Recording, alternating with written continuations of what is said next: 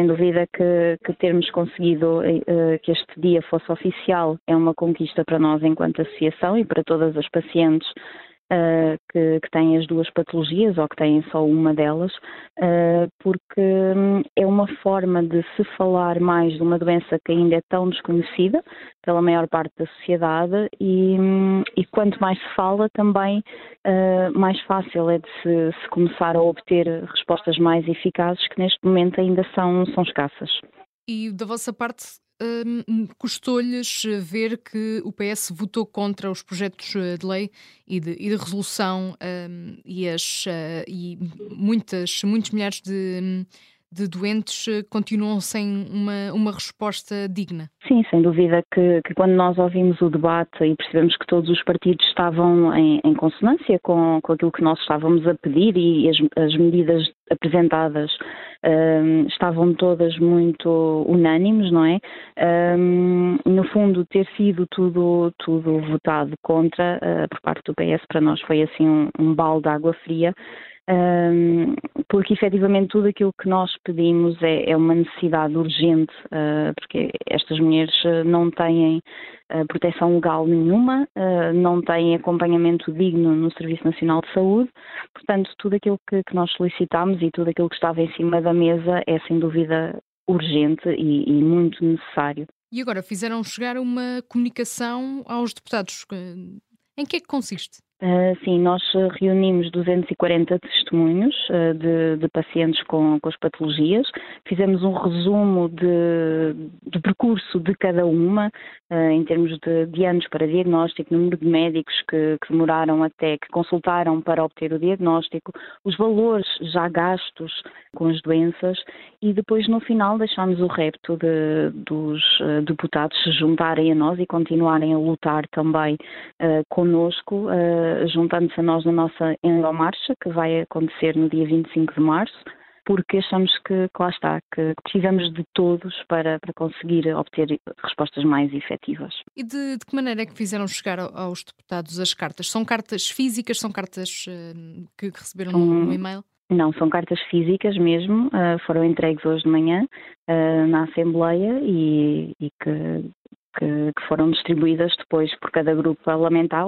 eh, parlamentar elas iam dirigidas uh, mesmo a cada deputado, com, com nome, tudo, tudo muito personalizado. E que expectativa é que tem que uh, os deputados deem uh, atenção ao, ao, tema? Sim, porque, porque, lá está, esperamos que, que, que, se mantenha o interesse mostrado no dia da, da discussão das nossas, da nossa petição e da, dos projetos de, de resolução Uh, e, e, esperamos que, que aquelas cartas ah, mantenham aqui um bocadinho um, o alerta e a necessidade de não deixar o assunto cair em esquecimento e, e que eles percebam efetivamente que, que a presença deles uh, neste nosso evento é, é, sem dúvida muito, muito importante e necessária. E agora a Associação mandou, fez também um pedido de audiência ao, ao Presidente da República, também ao Ministro da, da Saúde. Já tem mais ou menos, uh, ainda não tem bem uma data, fez só o pedido de audiência. Sim, só fizemos o pedido, portanto ainda teremos que aguardar os trâmites legais para, para ter uma resposta. Uh, deverá demorar alguns dias ainda. Sobre, sobre a endomarcha, da qual já, já, já estava a falar, um, ehm, há quanto tempo é que, é, que já fazem, é que já fazem este evento? Uh, que expectativas é que têm para o dia 25 de março? O primeiro evento realizou-se em 2014. Uh, eh, nós somos as representantes oficiais uh, cá em Portugal, porque é um evento internacional que ocorre em todas as capitais uh, do mundo no mesmo dia. portanto, é uma organização mundial e os últimos dois anos não foi realizado por causa da, da pandemia. em 2019 juntámos cerca de 600 pessoas na, na, nossa marcha em Lisboa, portanto esperamos que este ano uh, o regresso a este evento seja, seja em grande e que consigamos juntar ainda mais pessoas.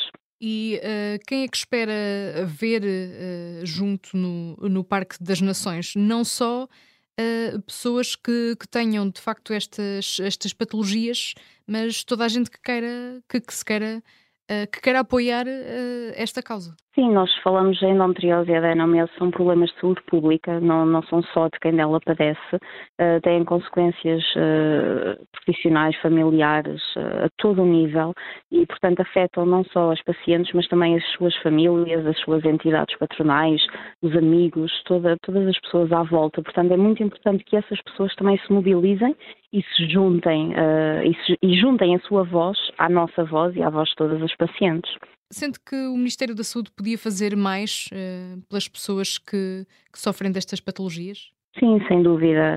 Uh, eu acho que é, que é, muito importante que, que primeiro, que, que, se pense numa estratégia uh, em condições, porque é preciso trabalhar as bases, Uh, e, e, criar equipas uh, especializadas, equipas multidisciplinares para acompanhar estas mulheres.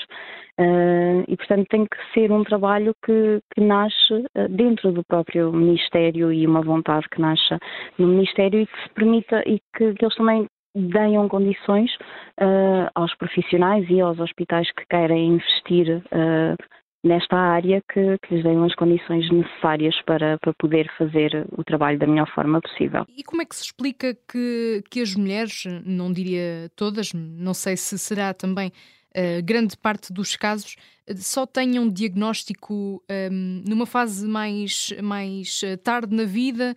Uh, vimos casos de pessoas que só tiveram o diagnóstico aos um, aos 14 anos ou depois de, de, várias, de várias consultas. Porquê é que é tão difícil de diagnosticar e, e começar uh, tratamentos, também cirurgias? Primeiro porque uh, existe ainda muito o mito de que a dor menstrual é normal, o que é completamente errado, uh, e, e, também que, que, muitas dores que, que as mulheres têm que são, que são normais e que fazem parte da condição de ser mulher Enquanto não conseguimos quebrar esses mitos, uh, o diagnóstico vai continuar a ser tardio. E depois, enquanto não tivermos uma, uma, uma população informada, uh, capacitada para procurar ajuda, também uh, isso constitui atraso no diagnóstico. E depois os profissionais de saúde também têm que estar alerta e informados e, e para fazerem o, o despiste e o encaminhamento uh, destas doentes, porque muitas delas também procuram ajuda e, e, obtêm precisamente estas respostas de que é perfeitamente normal, que faz parte da condição de ser mulher e tudo isso uh, vai atrasar os diagnósticos.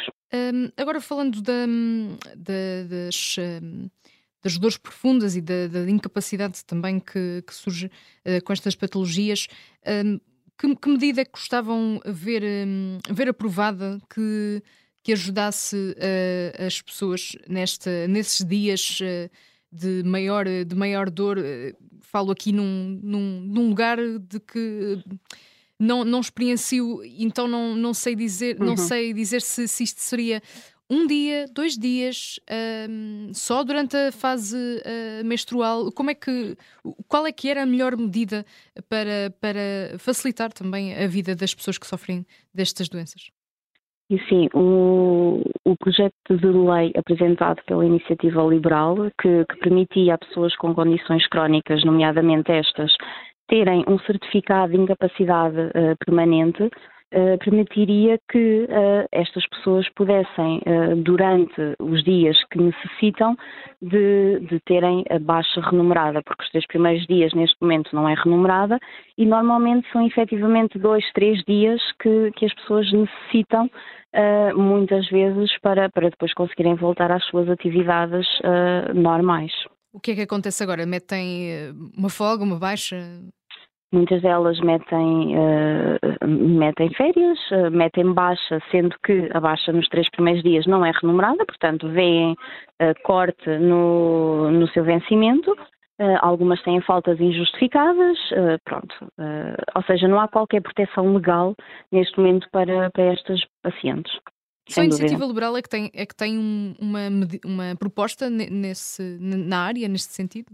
Uh, já houve, já esteve, quando foi o debate do Orçamento de Estado, o, o, PAN também apresentou a licença menstrual, embora mais específica para o período da menstruação, mas também, uh, pronto, apresentou uma medida similar, uh, que foi chumbada aí pela, pela maioria do, dos partidos, mas neste momento aquilo que estava em cima da mesa era mesmo um projeto de lei da Iniciativa Liberal que tentou ser inclusivo, uh, não imitando apenas estas doenças, porque existem outras, como a doença de Crohn, uh, outro tipo de doenças que às vezes também condicionam os pacientes durante alguns dias por, por mês e que, que pronto, que se veem ali num, num vazio legal uh, e que se veem privados depois de, de, remuneração. Pois penso que Espanha conseguiu aprovar esse, esses dias, não é? Os, os três primeiros a dias. licença menstrual, exatamente, sim, sim, sim. Exatamente.